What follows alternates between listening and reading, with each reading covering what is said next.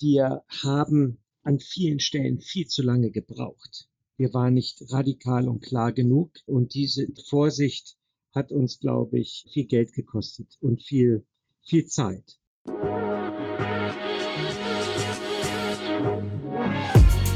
Payment and Banking, der Podcast aus der Mitte der Fin, Tech und Payment Branche mit eurem Host Sebastian Celada Ocampo. Hallo und herzlich willkommen zu einer neuen Ausgabe des Fintech-Podcasts von Payment and Banking. In der heutigen Folge haben wir zwei Gäste von EOS Deutschland bei uns im Podcast. Und zwar einmal den Jürgen Borgartz, Geschäftsführer EOS Deutschland GmbH und einmal den Tim Weikert, Geschäftsführer EOS Technology Solutions GmbH. Hallo Jürgen, hallo Tim. Hallo. Moin Sebastian. Visa unterstützt aktuell den Podcast von Payment and Banking. Das globale Technologieunternehmen Visa ist weltweit führend, wenn es um digitales Bezahlen geht. Visas Ziel ist es, die Welt mit dem innovativsten, zuverlässigsten und sichersten Bezahlnetzwerk zu verbinden.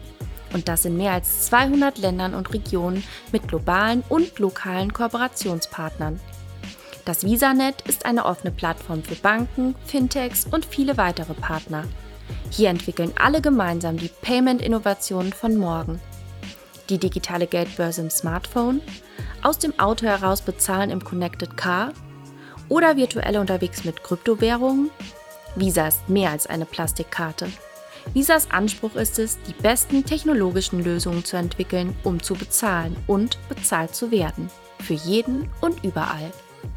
Ja, wir starten gleich mal durch. Für die, die EOS nicht kennen, wer von euch möchte das Unternehmen denn mal etwas näher vorstellen? Jürgen, fang mal an, oder? Ja, äh, Jürgen hier, ich glaube, das übernehme ich einfach äh, der im wahrsten Sinne äh, des Wortes Geschichte geschuldet. Ich bin über 30 Jahre im Unternehmen dabei. Was macht EOS?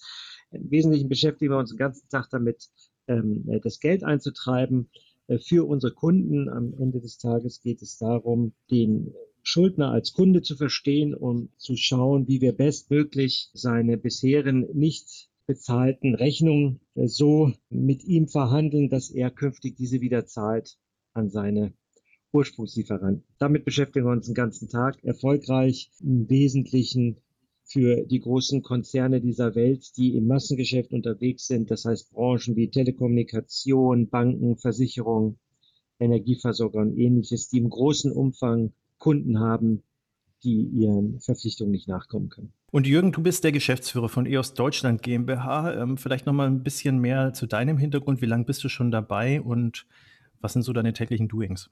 Ich bin seit über 30 Jahren äh, jetzt dabei, habe hier ursprünglich mal gelernt. Äh, meine täglichen Doings sind heute anders als früher. Das ist schon ein bisschen so der Ansatz des Fintechs. Wir sind heute mehr Enabler äh, von Teams und Menschen, mehr als Bestimmer und Entscheider zu inhaltlichen Sachverhalten. Dann kommen wir zu dir, Tim. Du bist nicht ganz so lange dabei. Wenn ich richtig informiert bin, so ungefähr ein Zehntel der Ägide, die Jürgen sozusagen verbuchen kann für sich. Ist das richtig? Ja, das ist tatsächlich ein Schnaps mehr. Ähm, das sind äh, nächste Woche genau vier Jahre. Ähm, ich erwarte Kuchen, Torte und Trompete. Ähm, gut, ja. Von Jürgen natürlich. Ja, ich bin Geschäftsführer der EOS Technology Solutions. Das ist der EOS, also der deutsche EOS IT-Dienstleister. Und äh, wir beschäftigen uns halt mit dem Betrieb der Bestandsplattform im Debt Collection System und aber auch mit der Neuentwicklung des, eines Debt Collection Systems. Euer Claim ist ja momentan im Herzen ein Fintech. Erklärt da vielleicht mal ein bisschen, ich glaube, Tim ist da der richtige Ansprechpartner, was es damit auf sich hat. Weil ihr seid ja aus einer, ihr kommt ja ursprünglich aus einer Zeit, in der man von Fintechs eigentlich nicht, den Begriff gab es damals ja nicht. Gerne erkläre ich das. Ich komme aus einer Zeit, da gab es den Fintech-Begriff schon, ähm, aber vielleicht noch nicht bei EOS. Genau, das meine ich ja. Ich habe die Veränderung ja nur ähm, jetzt in den letzten vier Jahren begleitet. Ich glaube, die Veränderung ist schon länger. Ich glaube, EOS hat erkannt, dass tradierte Geschäftsmodelle mit tradierten Prozessen langfristig nicht erfolgreich sein können, weil die Welt sich einfach viel, viel schneller dreht, als wir das alle gerne hätten. Und diese Fähigkeit der Manövrierfähigkeit der Fintechs ist das, was EOS erkannt hat und sich selbst zum Ziel gesetzt hat, eben zu sagen, wir müssen auch als großes Haus mit über 8000 Mitarbeitern weltweit, müssen wir agiler, flexibler und, und einfach dynamischer werden. Und ich glaube, das war der Grund, würde ich mal schätzen, weshalb die, diese Entwicklung weg von dem klassischen Debt Collection Prozess hin zu, wie können wir denn eigentlich den Prozess im Kontext des, ähm, des Kundenkontext des, des Mandanten einfach verbessern. Kannst du da vielleicht noch mal ein bisschen äh, präziser werden? Also was genau, also bei, bei der Kunde, also jetzt so die naive Weltsicht, der müsste ja so oder so im, im Mittelpunkt stehen. Was erlaubt sozusagen dieser Fintech-Ansatz, da noch mal ein bisschen sozusagen kundenzentrierter zu arbeiten? Wenn wir uns den Kunden im Kontext des säumigen Zahlers anschauen, dann ist es ja so, dass in der Vergangenheit gesagt wurde, hier bitte äh, überweise den Betrag. Oder aber, wenn man ganz weit vorne war, hat man gesagt, wir machen jetzt eine äh, Abbuchungserlaubnis und wir ziehen monatlich einen Betrag, der vereinbart wurde, äh, ein. Das ist in meinen Augen der klassische, der klassische Weg.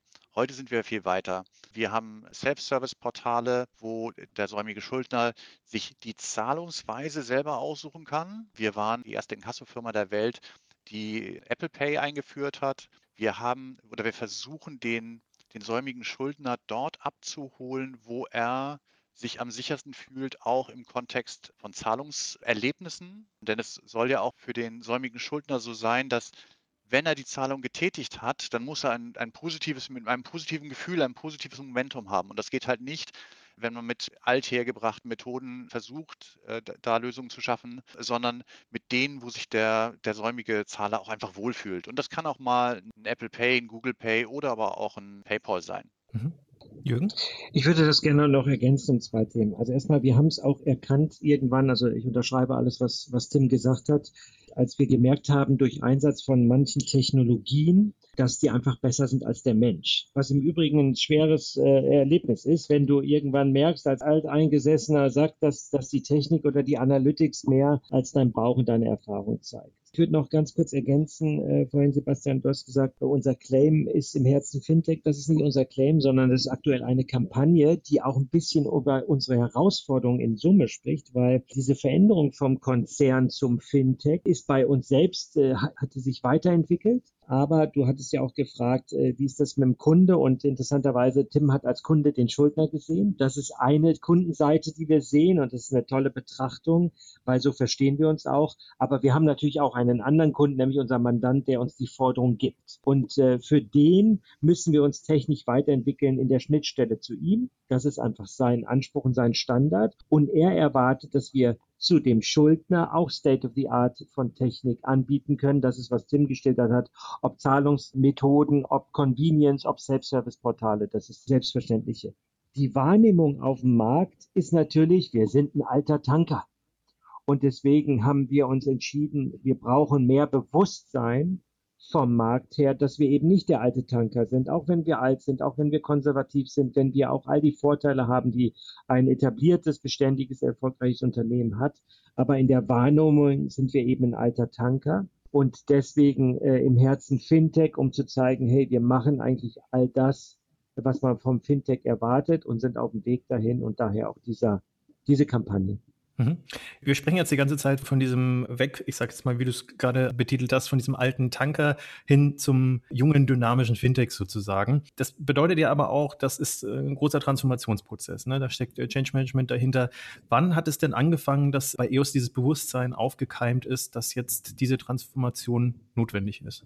Also erstmal sind wir auf dem Weg. Es ist äh, die Tatsache, dass wir noch in zwei Unternehmen sind. Du hast uns ja in der Vorstellung, das eine ist der EOS Deutschland, das ist quasi der Fachbereich und das andere ist die Technik.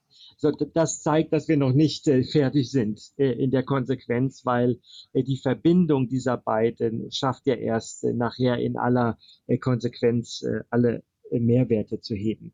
Wir haben das 2015, würde ich mal sagen, hat es angefangen weil wir gemerkt haben an verschiedenen Stellen, dass die Technik ähm, ähm, so viele Möglichkeiten hat, äh, die wir nicht im Einsatz haben. Und dann haben wir angefangen, solche Technik einzusetzen, zum Beispiel einfache Themen mit Scores, äh, Entscheidungen zu treffen als äh, mit Bauch, mathematisch belegt. Und als wir erkannt haben, dass das effizienter, besser ist aus verschiedenen Gesichtspunkten, haben wir gesagt, wo kann das denn überhaupt unser Unternehmen überall berühren? Und das hat dann relativ äh, schnell ähm, dazu geführt, dass wir endlos viele Einsatzgebiete hatten und kamen dann aber zu der Erkenntnis, okay, die Technik ist soweit, aber die Menschen, die hier arbeiten und äh, ich als einer der vielen im Management vorneweg, alt eingesessen, erfolgreich. Äh, unser Mindset ist gar nicht bereit dazu. Und da haben wir den Prozess initiiert äh, mit diversen Maßnahmen, äh, Transformation, Change-Prozessen, etc. Was waren da so die Herausforderungen, auch jetzt im Hinblick auf die Mitarbeiter? Gab es da Ängste, mit denen ihr umgehen musstet, die ihr da adressieren musstet? Ja, im Laufe des Podcasts werden wir sicher feststellen, allein schon vom Wording, von den Anglismen, von der Ausdrucksweise, dass, dass Tim, den muss ich an der Stelle bringen, der gar nicht so viel jünger ist als ich, aber eben im Herzen deutlich jünger. Das sind einfach die klaren, angstlosen, mutigen Menschen in der Technik, die ihre Technik, die Technik verstehen, erkennen und überlegen wollen, wie sie in der Praxis anwendbar ist. Und dann hast du ganz viele Menschen, ich sag mal in der Regel wie immer ein Drittel, die sagen, die lassen sich anstecken und die gehen mit.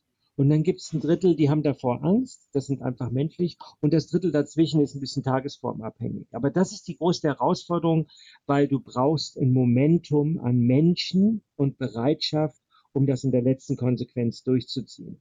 Und ähm, ich sage mal, wir sind auf einem guten Weg äh, der Herdenimmunität, so wird man es ja im Moment in Corona-Zeiten nennen, dass wir genug Menschen haben, die bereit sind, äh, diesen Weg zu gehen und die letzten Skeptiker mitzuziehen, wohl wissend, dass wir natürlich auch viele Arbeitsprozesse, äh, die heute Menschen ihr Leben lang gemacht haben, einfach digital zu ersetzen sind. Und die große Frage ist, welche neuen Arbeiten finden wir für diese Mitarbeiter oder sind sie auch bereit, in neue Aufgaben zu gehen. Tim, wie hast du das erlebt? Was sind äh, aus deiner Sicht so die, die, die Top-Herausforderungen in diesem Prozess?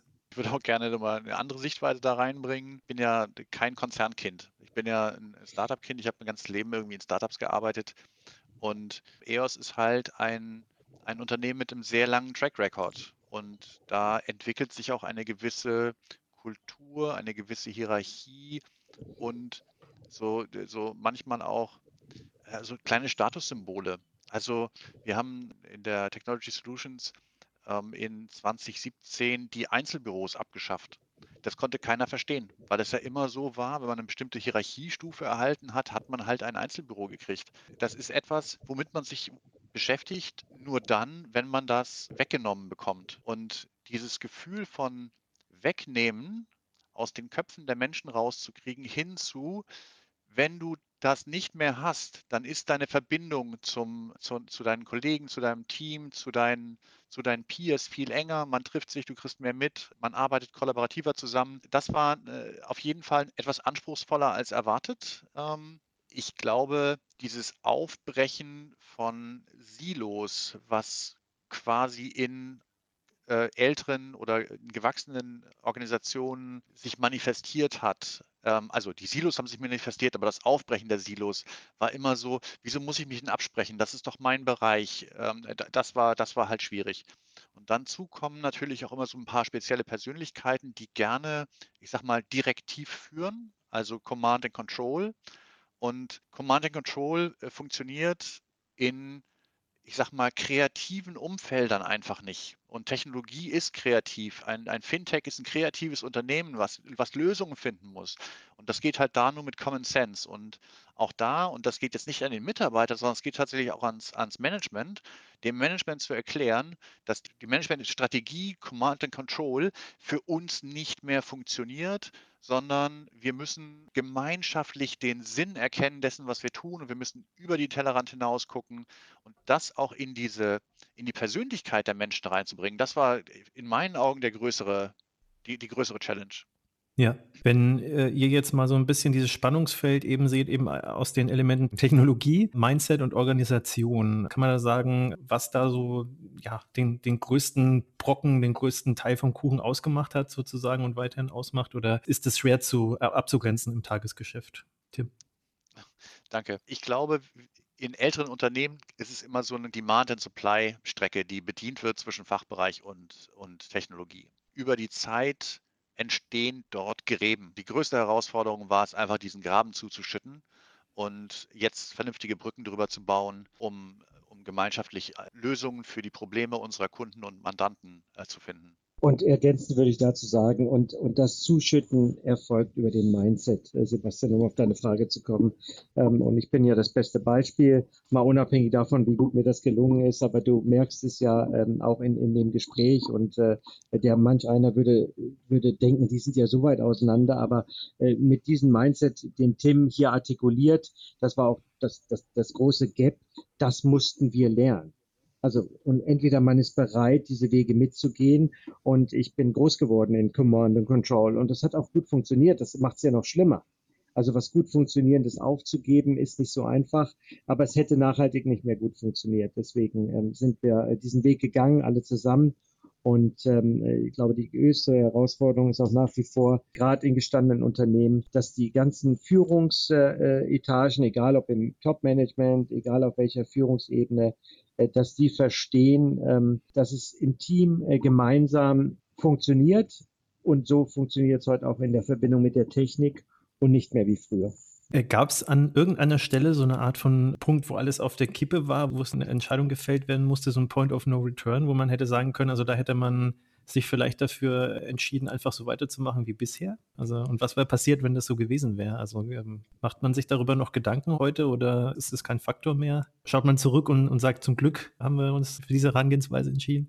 Also ich äh, glaube, toi, toi, toi, Gott sei Dank, zumindest haben wir den Punkt nicht gemerkt, wo, wo, wo wir so auf der Kippe waren. Aber wir haben an vielen Stellen viel zu lange gebraucht. Wir waren nicht radikal und klar genug. Und diese, diese Vorsicht hat uns, glaube ich, äh, viel, viel, viel Geld gekostet und viel, viel Zeit. Aus mangelndem Mut, spätestens in Corona haben wir gemerkt, äh, was eine extreme Situation an Veränderungsbereitschaft äh, mit sich bringt und auch an Fähigkeiten hervorbringt in der Organisation. Und das hätten wir sicher auch bei so einer Veränderung etwas früher, etwas offensiver angehen können.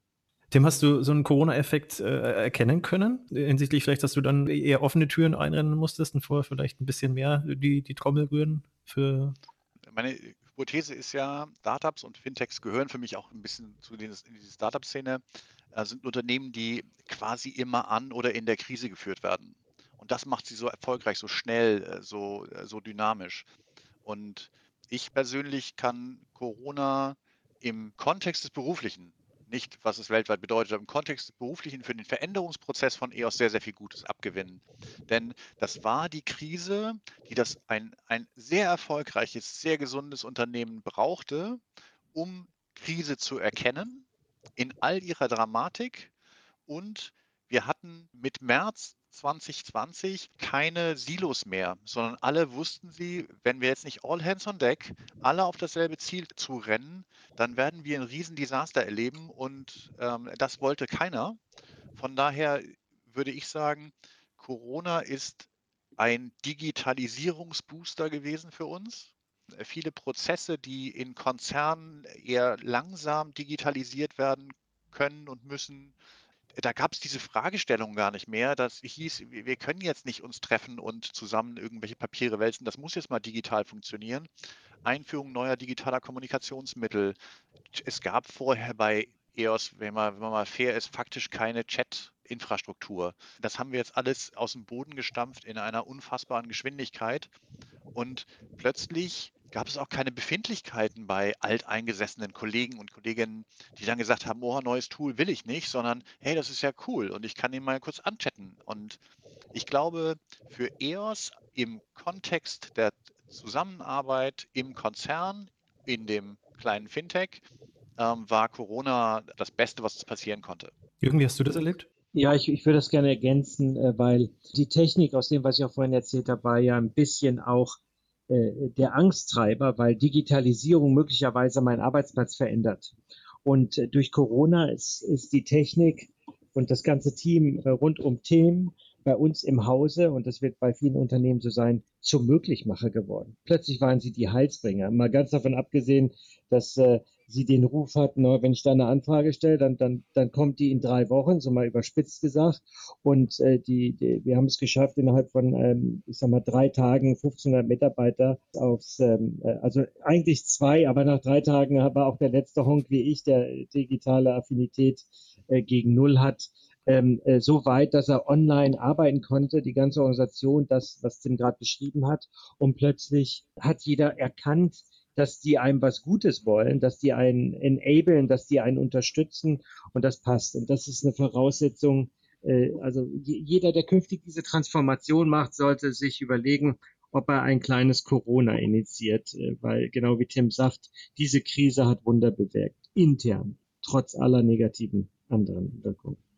Es gibt ja neben der internen natürlich auch die externe Seite in dem ganzen äh, Prozess und diesem Wandel so zu dieser Fintech-Mentality, sage ich mal. Welche Rolle haben da die anderen Fintechs, Konkurrenten am Markt gespielt? Habt ihr euch da Vorbilder genommen? Gab es irgendwelche Warnschüsse vielleicht von Fails, die ihr euch angeschaut habt? Wie ist der Prozess? Wie muss man sich den vorstellen? den ihr da durchlaufen habt. Da komme ich gerne nochmal, äh, warum wir auch diese Kampagne gestartet haben mit dem im Herzen Fintech. Ich glaube, was wir nicht können, was wir auch nicht wirklich wollen vom Learning, ist wir sind ein hanseatisch gegründetes, ordentliches Unternehmen. Damit will ich nicht sagen, das sind Fintechs und Wettbewerber nicht. Aber diese Welt der Fintechs und gerne Tim äh, deine Meinung dazu, das ist ja auch, wir schreien laut und wir behaupten und wir gucken nach vorne.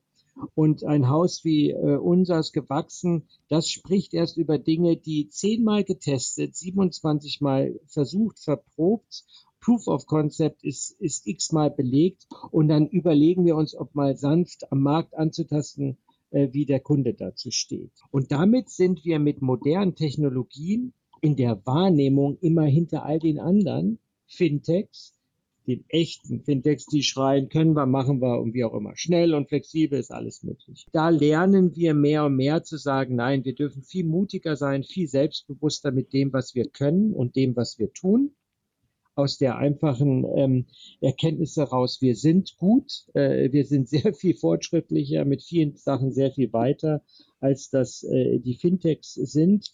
Und ähm, trotzdem ist auf dem Markt die Wahrnehmung, wie ich anfangs gestellt habe, dass wir natürlich trotzdem äh, sagen wir, ein eher äh, eingesessenes, äh, konservatives Unternehmen ist. Aber das ist, sagen wir, in der Außenbetrachtung aus einer reinen äh, Marktsicht wie das technisch ist. Vielleicht kannst du da noch was zu sagen, Tim, im Sinne von auch, wie die Wahrnehmung ist bei potenziellen Bewerbern äh, in der, im Umfeld anderer Unternehmen, die sich mit unseren Entwicklungen auch beschäftigen.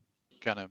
Ja, die Startups ist immer dieses Fake it till you break it, ähm, äh, ganz laut schreien und wenn es nachher geproved wird, dann fällt es halt auseinander. Da sind wir halt komplett andersrum. Wir haben ein gewisses Lieferversprechen, was wir mitgeben in dem Moment, wo wir etwas releasen. Und das ist dann auch nicht mit heißer Nadel gestrickt, sondern das hat dann nach außen hin äh, Pentests hinter sich und zigtausendmal abgenommen und prozessual auch viele, viele außergewöhnliche Zustände mehr abgedeckt, als es, würde ich mal sagen, so ein Startup oder Fintech äh, ist. Die Außenwirkung von dem, was wir über die Jahre verändert haben, ist auf jeden Fall erstmal für den Hamburger Bereich im Kontext von Tech außergewöhnlich. Die Dynamik, die wir auch in unseren Kollegen haben. Wir bekommen wirklich exzellente Ingenieure, die richtig Bock auf den Job haben, die sagen, hey, das ist, ich habe die Sicherheit eines Konzerns, alt eingesessen, äh, Jürgen nennt es hanseatisch, habe aber dieses erste oder ein Feeling von Startup ohne die Sorge, die man im Startup ganz gerne mal äh, hat, auch als Arbeitnehmer. Und ich glaube, das ist ein Riesenbenefit für, für EOS. Wir haben uns, soweit es eben in einem Konzern möglich ist, entpolitisiert. Und alleine das ist ein, ein Riesenasset äh, als Arbeitgeber. Also zu sagen, komm rein, kannst auch einen Geschäftsführer mal angehen und sagen, hör zu, ich es nicht gut und dafür wird dir nicht der Kopf abgerissen. Oder du musst halt nicht immer die geschliffene Wortwahl äh, nehmen und ganz subtil irgendwie deinen Unmut äußern, sondern kannst auch mal sagen, nee, mir geht es halt nicht gut oder ja, es war einfach mal Mist. Und ich glaube, wenn sowas gelernt wird und gelebt wird, dann ist es ein Door-Opener für jeden. Wir müssen ja fair sein. Also Inkasso ist nicht most sexy product on earth. Das ist, das ist nun mal so.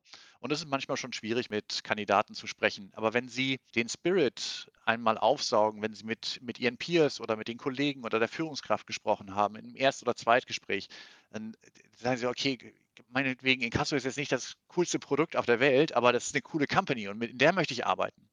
Und ich glaube, ähm, das, ist, das ist das, was man heute als Kulturwandel äh, beschreiben würde. Dieses Verändern eines tradierten Unternehmens hin zu dem, was Talent heute wirklich attraktiv findet und wo Menschen sich mit Menschen treffen, um Großes zu bauen, Großes zu erzeugen, Großes zu entwickeln und nicht, weiß ich nicht, einen Standardprozess 4711 zum fünften Mal in Papierform in der Hauspost macht. Wie hast du, Jürgen, wie hast du diesen Prozess äh, miterlebt? Ich meine, du äh, habt ja Tim genau aus dem Grund unter anderem reingeholt, um eben das zu etablieren. Ähm, du kommst jetzt aus einer Zeit, wo es ein bisschen anders gelaufen ist. Es klingt jetzt immer so, als ob du jetzt das alte Schlachtross wärst. Das will ich damit nicht sagen, aber ich meine, du bist ja wesentlich länger in der Firma. Wie hast du das erlebt? Also erstmal alles gut, ich bin's ja und, und ich bin auch da. Also es, es, scheint auch so zu sein, dass ich äh, irgendwie eine gewisse Lernkurve hinter mir habe. Persönlich gesprochen, es war grauenvoll, weil, ähm, weil, äh, nein, äh, tatsächlich, ähm, es ist wie es ist. Man, es fängt bei sich selbst an und ich, glaube, da sind viele Mythen, wie, wie, wie alte Konzerne waren. Ich würde da generell grundsätzlich auch für für, für die Otto und EOS Welt eher äh, eine Lanze brechen, dass es, äh, wir haben halt so ein, wir sind Familienunternehmen und wir haben damit auch einhergehende Familienkultur und die äh, bedeutet ja immer eher das Positive zu sehen und das ganz Kritische so ein bisschen beiseite zu tun, um diesen Familienfrieden nicht zu, äh, zu schaden. Und äh, da hilft das, was, was Tim angesprochen hat, das ist ein Prozess, aber wenn er denn mal etabliert ist, macht er so vieles so viel besser. Und, und, und ich glaube, also da bin ich wirklich überzeugt, das hat, das hat diese Welt gelernt. Das ist auch wichtig. Da, wo ähm, unser Kollege sagt immer, face the brutal facts, da, wo Scheiße ist, da muss sie auch auf den Tisch. Da kann man ansprechen und das macht unser Unternehmen besser. Und das ist einfach so. Das habe ich auch erleben dürfen müssen. Ähm, ähm, und das ist auch gut so. Und äh, ja, dem kann man nichts hinzugänzen, außer äh, weiter lernen, an sich selbst arbeiten, aus der Führungslogik natürlich immer wegen der Auswirkungen auch Vorbild leben, Vorbild sein. Das mag jeder für sich wahr, anders wahrnehmen, aber äh, dieses ganze Thema funktioniert äh, nur, wenn es auch top-down vorgelebt wird und ähm, äh, das ist unsere Aufgabe in der Führung und dann ziehen auch alle anderen mit. Wenn man mal auf euer Marktumfeld schaut oder auf, auf eure Märkte im Zuge dieses Transformationsprozesses, wie hat denn der Markt reagiert? Äh, konnte man da das Ganze an den Zahlen ablesen? Wie sah es mit den KPIs aus? Gab es äh, vielleicht erstmal auch äh, so, so, so, einen Dip sozusagen, Teil der Tränen, wenn man so will? Oder haben sich alle an den Händen genommen und dann äh, getanzt und sich gefreut, ja, wir sind auf dem richtigen Weg und es ging steil bergauf? Also wie, wie muss man sich das aus der Innensicht vorstellen? Da würde ich mal Ausnahmen, Ausnahmen Wir müssen ein bisschen vorsichtig sein. Es ist ja jetzt nicht so, deine Frage impliziert ja, das erste, das erste äh, Mobile Phone, was ins Internet konnte. Also das war ja eine Neuheit, das war was ganz Neues. Äh, es ist jetzt nicht so, dass unser Markt mit der Digitalisierung was total Neues auf den Markt bringt, sondern es ist eine Selbstverständlichkeit. Und zwar sowohl von unserem Mandant, der sich ja auch ständig weiterentwickelt, Technik, und das von uns auch erwartet, und, es, und dabei nichts so Neues passiert, dass wir jetzt diesen, ich sag mal, das erste iPhone äh, kommt auf den Markt, sondern ich darf auch für unsere Wettbewerber sprechen, in dem Inkassomarkt, es entwickeln sich alle in eine Digitalisierung, äh, weil sie aus Kosten- und Effizienzgründen und Automatisierungsgründen und all den Vorteilen, die davor gehen, diesen Weg im Wesentlichen auch gehen und das ist auch gut so, äh, so dass der Mandant erstmal äh, von der Selbstverständlichkeit ausgeht. Auf der äh, äh, säumigen Kunden, also Schuldnerseite, ist es, ist es der Kampf eines äh, jeden Inkasseunternehmers, weil viele unserer Schuldner sind ja bei mehreren äh, Inkasseunternehmen Kunde sozusagen, der zu sein, wo sie am liebsten äh, ihre Schulden abzahlen. Und das passiert, Tim hat das genannt. Jetzt würde man nicht davon ausgehen, dass jeder Schuldner unbedingt ein Apple Pay Konto hat, weil er nicht eine Kreditkarte verfügt, äh, über, über die er dahinter schalten kann. Aber äh, wenn wir einfache Zahlungsmethoden nehmen, auch wie, wie PayPal, äh, die wir haben, dann ist das natürlich eine super Geschichte, weil wir Convenience für diesen Schuldner haben und das angenommen wird. Und so, da reagiert der Markt drauf, weil wenn unser Kunde sieht, wir machen seinem Schuldner digital most convenient, äh, dann ist er auch glücklich, weil es für ihn mehr Geldeingang bedeutet und Zahlungseingang. Und äh, es ist aber nicht dieser, dieser Kracher-Effekt, es wird selbstverständlich genommen. Es ist also eine stille äh, äh, Entwicklung und ähm, wer sie nicht mitgeht, hat eher das Problem. Aber es ist nicht so, dass der, der sie geht, äh, die Riesenvorteile hat. Wenn wir jetzt mal von den äh, Zahlungsmethoden äh, ausgehen, da gibt es ja heute viel mehr Möglichkeiten als sagen wir mal noch vor zehn Jahren.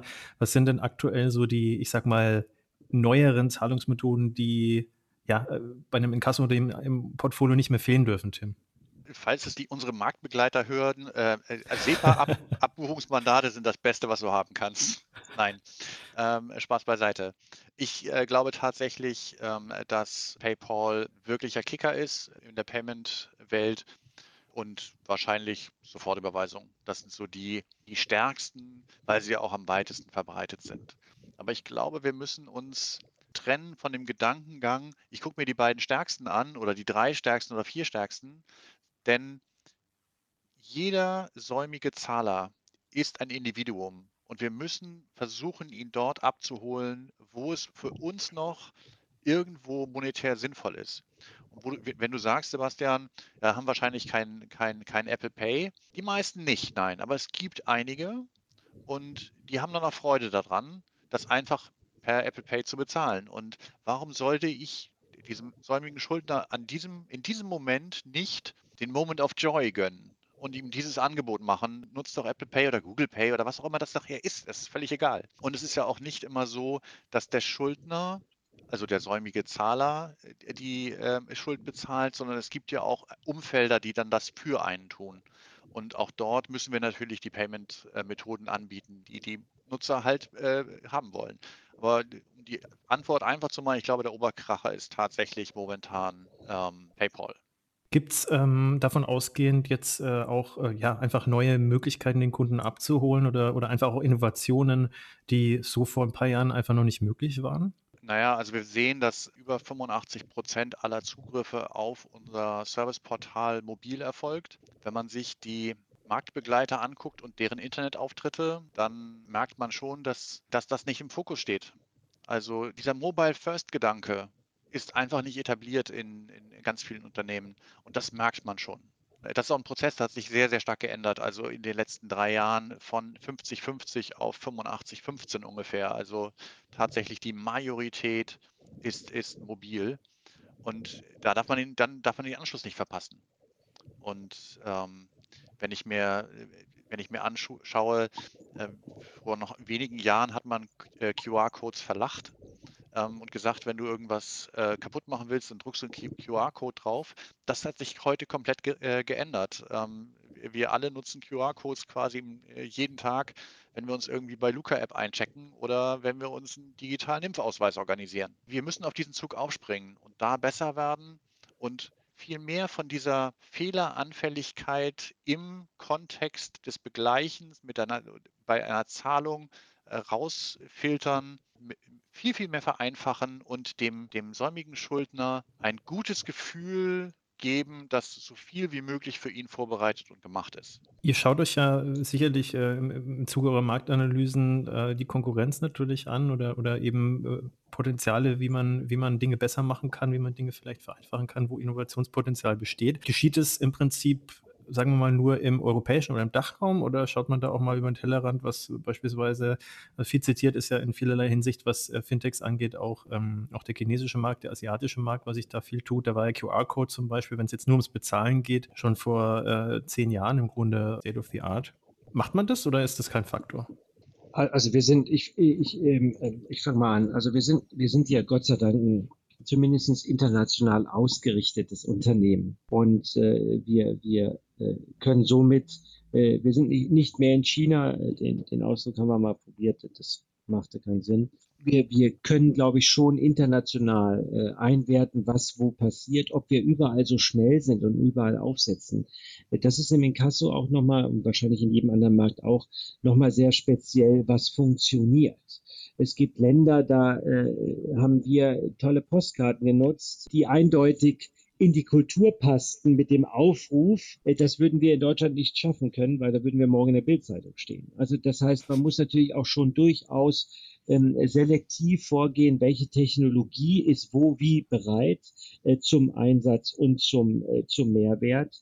Ähm, das Ganze ist nichts anderes, das sagte ich ganz zu Beginn, als eine Marketingmaschine. Wir wollen nur kein, so wie du, Sebastian, auch, wenn, wenn, wenn du heute eine Empfehlung kriegst von Amazon über etwas, was du vielleicht brauchst und noch gar nicht wusstest, dass es gibt, geschweige denn, dass du es haben willst, ähm, aber es plötzlich mit dem Erkennen dein, deine, deine Bereitschaft, das zu kaufen und haben zu wollen, so groß steigert, äh, dann ist es ideal gelungen, weil man mit dem Wissen über dich und deinen ganzen äh, Geflogenheiten äh, dich anzusprechen und das richtige Produkt anzubieten. Und nichts anderes machen wir. Und da kommen wir vielleicht auch nochmal als einen wesentlichen Teil der Digitalisierung, das maximale Nutzen von Daten immer innerhalb der Datenschutzgrundverordnung, der Möglichkeiten, um unserem Schuldner sagen zu können oder empfehlen zu können, mit welcher Rate, auf welchem Zahlungsweg ist wann was wo für ihn am geschicktesten und am besten und am most convenient. Äh, das machen wir. Und dazu beobachten wir natürlich auch international, was geht wo.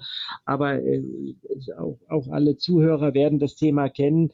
Wie lange gibt's noch Bargeld? So, dann sagt man, ähm, also vor Corona sagt man in Deutschland für immer, weil das ist nicht, inzwischen hat sich zumindest durch Corona, äh, weil man das Handgeld nicht mehr in die Hand nehmen will, ja zumindest die Bereitschaft mit Karte Karte zu zahlen erhöht. Aber wir alle kennen das Beispiel aus Skandinavien, wo du am Flohmarkt auch äh, mit deinem Handy zahlst. Das ist das Selbstverständlichste in der Welt.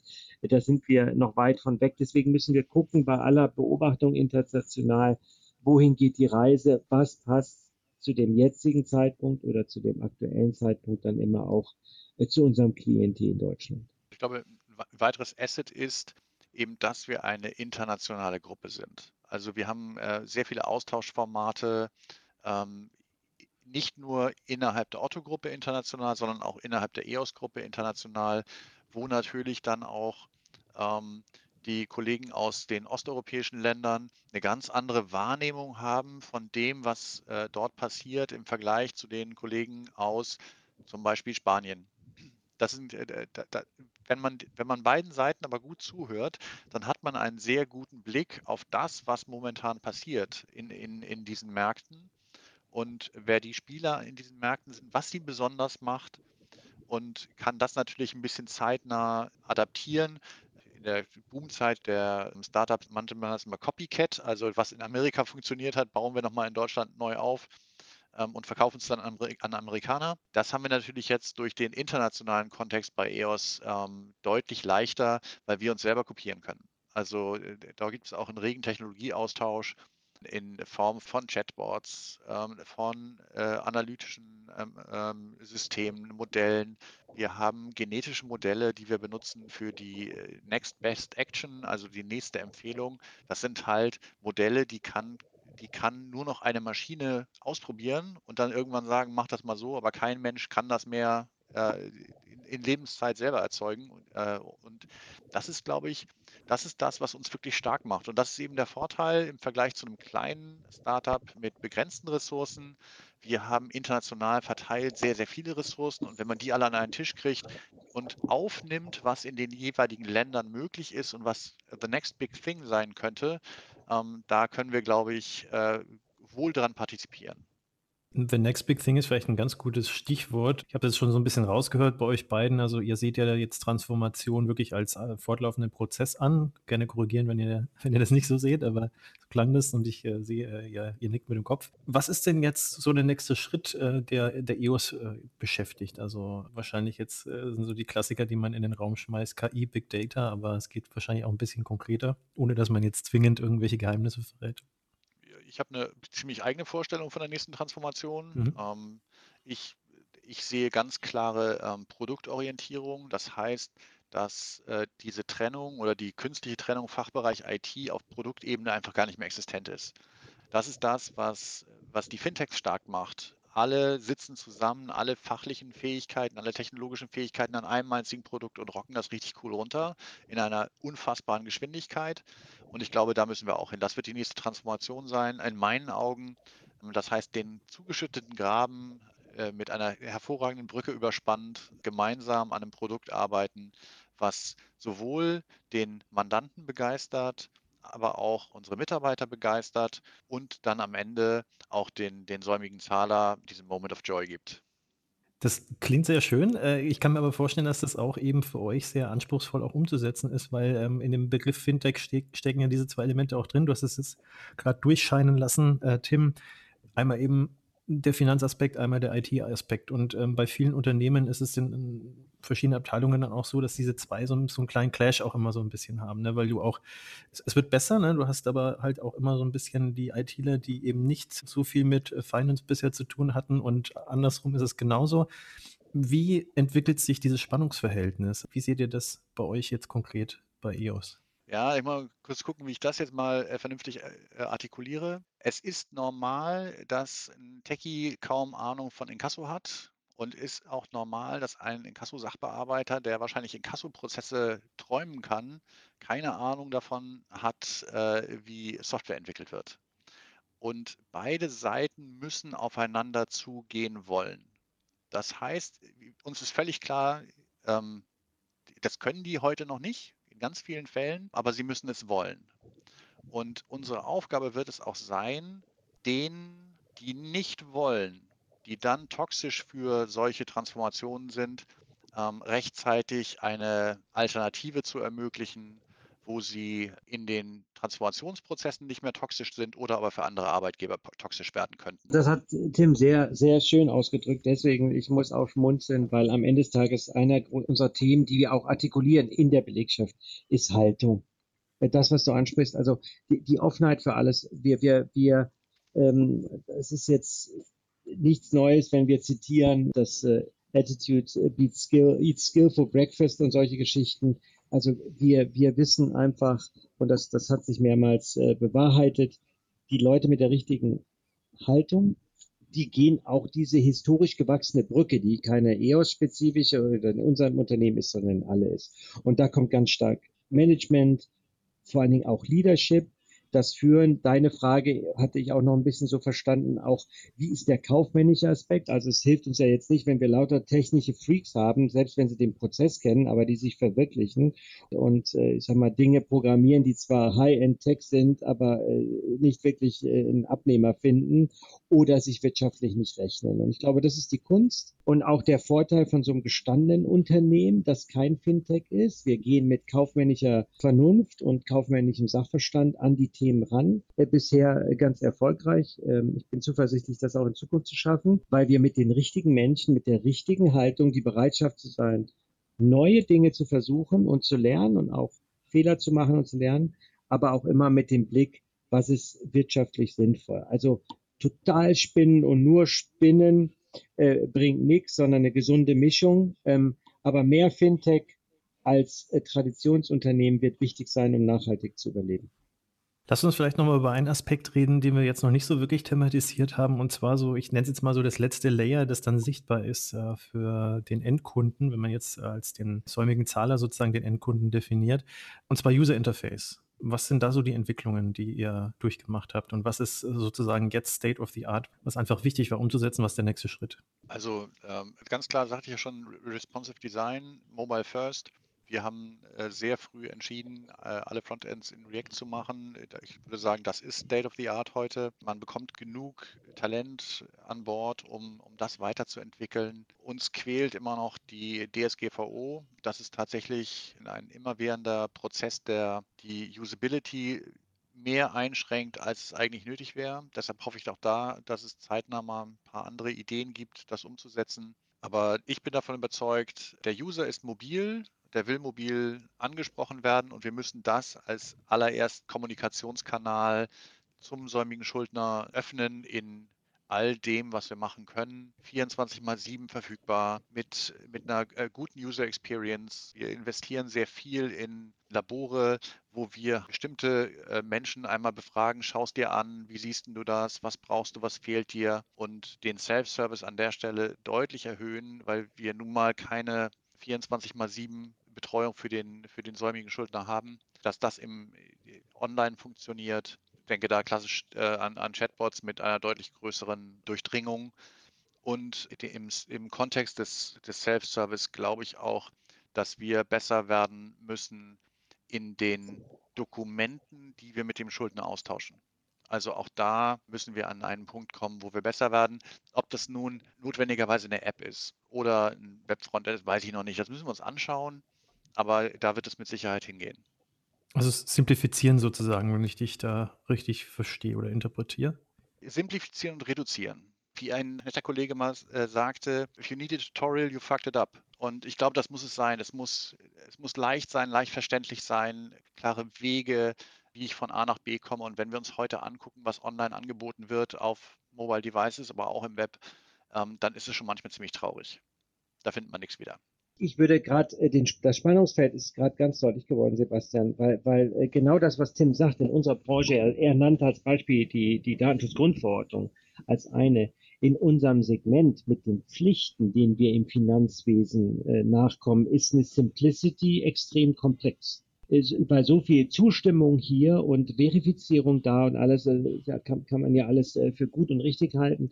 Ähm, aber das in der Customer Journey zu simplifizieren und dem Schuldner trotzdem noch das Gefühl zu geben, dass, dass die Forderung, die er begleichen soll, in der Aufstellung auch nachvollziehbar ist, damit er überhaupt eine Bereitschaft hat zu zahlen, das ist, das ist eine echte Herausforderung. Und, und ähm, ich glaube, das ist gerade im Finanzwesen ein spannendes, spannendes Umfeld. Glaubt ihr, das äh, ist auch wirklich ja, ultimativ vereinbar, dass man dann wirklich die User Experience hinbekommt, die man sich auf dem Papier oder im, Kopf wünscht? Und wenn man dann eben schaut, was sozusagen der Gesetzgeber oder eben auch, ja, auch sinnvolle und notwendige Gesetze sozusagen dann dem ganzen Knüppel zwischen die Beine werfen, denkt man sich vielleicht manchmal, hm, wird wahrscheinlich nie so sein, wie man sich das wünscht und wie es sein könnte, so aus äh, User-Sicht, so Ease of Use mäßig. Es wird immer ein Kompromiss bleiben müssen. Wir können, wir können das, äh, das Recht ja nicht beugen schon gar nicht brechen. Das wollen wir auch gar nicht. Aber wir können uns halt auch anschauen, wo können wir mit weniger Datenaustausch das Gleiche für den säumigen Schuldner erreichen und verzichten dann auf eine gewisse Menge an Daten. Und in dem Moment, wo ich etwas nicht mehr tue, muss ich auch nicht um, um äh, eine Einwilligung bitten. Das ist natürlich immer der Spagat zwischen gerne viele Daten, um zu lernen und wie kann ich diesen Ease of Use sicherstellen? Und das wird ein Spannungsfeld sein, was wir die nächsten Jahre wahrscheinlich irgendwie bespielen müssen. Und fair enough, unsere Branche hat zwischen diesem Best Case, Sebastian, den du äh, ansprichst, und da, wo wir heute stehen, noch ganz viel Spielraum, sich zu entwickeln, ohne den Gesetzesgeber oder Rahmenbedingungen als Entschuldigung äh, äh davor zu stellen. Also äh, wenn, wenn nachher nur noch die Komplexität des Gesetzgebers, äh, das ist, was uns hindert, dann sind wir schon viel, viel weiter, als wir heute sind. Die ganze also Branche. Also Wunschliste sozusagen für die nächste Bundestagswahl, die existiert nicht, Julian. So, zumindest imaginär, wo ich denke so, ja, also. Doch, die, die existiert. Äh, da sehe ich eher kritische Themen, aber das würde, das würde noch einen weiteren Podcast äh, initiieren. Äh, der wird eher generell in dem, wo machen wir es den Verbrauchern, den Menschen schwieriger als einfacher ist ein gutes Stichwort, weil äh, wir sind, äh, wir nähern uns dem Ende des Podcasts. Ich würde jetzt mal eine ganz flockige Frage in den Raum nochmal werfen. Und zwar könnt ihr noch euch erinnern an eure äh, erste Säumniszahlung, falls ihr mal eine hattet überhaupt, und äh, was das für eine Experience war? Ja. Ja? Das, das, ich freue mich auf die, ich freue mich über diese Frage, äh, weil es mein, mein, mein Lieblingsverein ist. Es war tatsächlich GEZ. Die hatten eine Abbuchungserlaubnis von mir, äh, haben aber in ihrem komischen manuellen Prozess einen Zahlendreher in der Kontonummer gehabt und kamen dann mit einer Lastschriftrückrechnung. Das war eine sehr spannende Erfahrung. Ich habe also diese Kosten dafür irgendwie, glaube ich, fünf Jahre lang nicht bezahlt ähm, immer wieder versucht, denen zu erklären, das war nicht meine Schuld, ich bin dafür nicht haftbar. Das ist aber ein Verein, der so weit von Digitalisierung entfernt ist und auch noch so emotional bockig. Äh, da habe ich jetzt wenig Verständnis für. Ähm, kann ich empfehlen, äh, tolle Erfahrungen, wie man es nicht machen kann. Da warte ich jedes Mal das, äh, auf, die, auf die Aufforderung zur Zahlung und überweise dann artig, um möglichst viel Kosten und äh, Ärger bei denen zu verursachen. Weil das war die schlechteste, die schlechteste Erfahrung, die man machen kann. Könnte euch jetzt nicht passieren. Also so das konkrete Problem jetzt, ne? Ihr seid, seid ihr gewappnet, Jürgen? Äh, hast du, hast du aus deinem ja, Gedächtnis also rauskommen können? Ja? Meine, meine, meine, also präsenteste Erfahrung ist die, dass äh, als, als Geschäftsführer stehe ich ja auf den Geschäftsbogen und ein Sachbearbeiter eines Kunden, dieser Kunde ist auch zufällig eine Bank, ähm, ähm, hat statt den großgedruckten Name des Schuldners mit seinen Kontodaten ist er in seinem wahrscheinlich Träumen unten auf den Geschäftsbogen gegangen und hat äh, bei der bei der Verpflichtung meinen Namen und meine und äh, ähm, eingegeben und ähm, da ich bei dieser Bank auch Privatkunde bin, äh, somit äh, dazu geführt, dass mein Kunde gesperrt wurde. Ähm, und das daraus resultierende Drama, Schufa-Meldungen, alle Wege, die das geht, hat äh, dann nochmal äh, gezeigt, äh, wie, wie unschlau es ist, seinen Rechnungen äh, nicht nachzukommen, weil der Wickel ist wirklich nicht schön.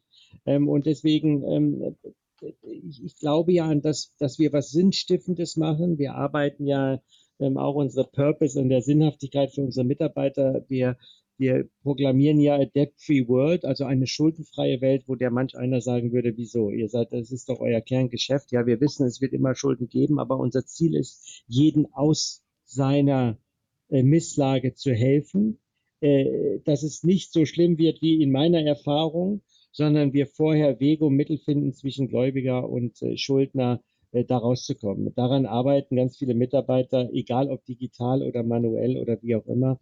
Und äh, mir hat das nochmal hervorgehoben, äh, wie wichtig unser Beitrag ist, äh, das aufrechtzuerhalten. Deswegen ähm, bei aller negativen Moment in Summe hat es bestätigt, dass, dass ich was Sinnvolles tue. Aber du bist jetzt wieder okay, ne? Also ganz kurz, äh, äh, es, es, es hat keine nach langfristigen Auswirkungen jetzt, ne? Du hast äh, die Wogen wieder geglättet und das Problem ich, ist Ich habe die Wogen geglättet. Ich, das ist immer alles relativ. Ich bin äh, privat äh, sehr oft umgezogen, also über 30 Mal. Das führt dazu, dass ich äh, aufgrund meiner Umzüge äh, einen wirtschaftlichen schlechten Status in allen Scoresystemen habe. Das heißt, unabhängig meiner Liquidität und Funktion kriege ich in der Regel nichts äh, gegen Rechnung geliefert. Also ich, ich, arbeite im Verhältnis sowieso mit, mit diesem Schmunzeln im Gesicht. Ich, ich bin nicht kreditwürdig. Okay, sehr gut. Ich finde es gerade sehr spannend, äh, weil es gerade das subsumiert, was wir in der letzten äh, Dreiviertelstunde besprochen haben. Ähm, die Prozesse digitalisieren, die fehleranfällig sind und repetitiv sind und die den Fokus dann auf den wirklichen Customer Need packen, wo wir wahrscheinlich für den Kunden so viel Mehrwerte schaffen können, ähm, dass, er, dass er mit einem guten Gefühl und sich gut behandelt fühlt, äh, rausgeht und äh, wenn das wenn das die Erkenntnis ist aus unseren beiden Beispielen mit äh, nicht bezahlten Forderungen, dann sollte es uns einen gutes, guten Ansporn geben, weiter so zu machen, weil ich glaube, genau auf diesem Weg sind wir gerade. Bin ich sehr froh, dass ich diese, diese Frage gestellt habe, weil es uns einen sehr schönen Ausstieg aus der Episode ermöglicht hat. Tim, Jürgen, äh, war sehr schön, euch äh, dabei gehabt zu haben. Ähm, danke für die Insights, ja, danke auch für eure Zeit. Ich wünsche euch alles Gute und bis demnächst mal wieder im Fintech-Podcast. Vielen Dank. Vielen Dank. Moin, moin aus Hamburg. Ciao. Danke dir, Sebastian. Ciao. Danke. Tschüss.